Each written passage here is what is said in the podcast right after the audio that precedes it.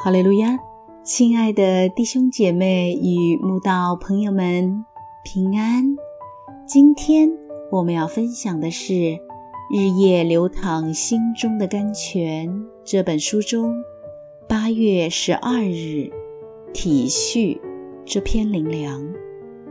本篇背诵京剧希伯来书四章十五节，因我们的大祭司。并非不能体恤我们的软弱，他也曾凡事受过试探，与我们一样，只是他没有犯罪。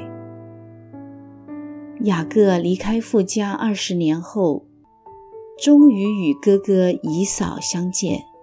其实姨嫂早就把以前的事忘了，因此当他看见雅各，就跑来迎接他，抱住他。又搂着他的景象与他亲嘴，两人也就百感交集地哭了。接着，姨嫂提议大家起身往前走，他要走在雅各的前头，引领雅各一家往前行。但因雅各还是担心姨嫂想要杀他们全家泄恨，也就婉拒了姨嫂的好意。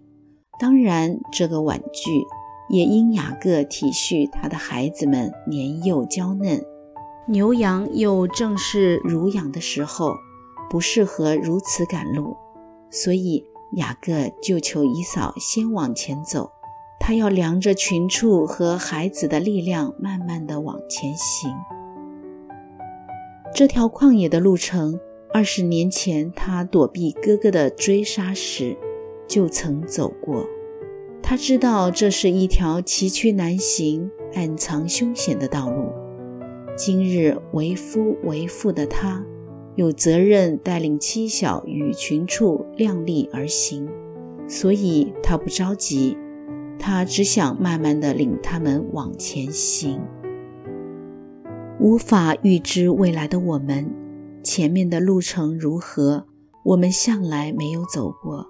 就像雅各的家人，从未走过他二十年前走过的路一样，但我们可以放心，雅各如何体恤他的家人，主耶稣更是体恤我们。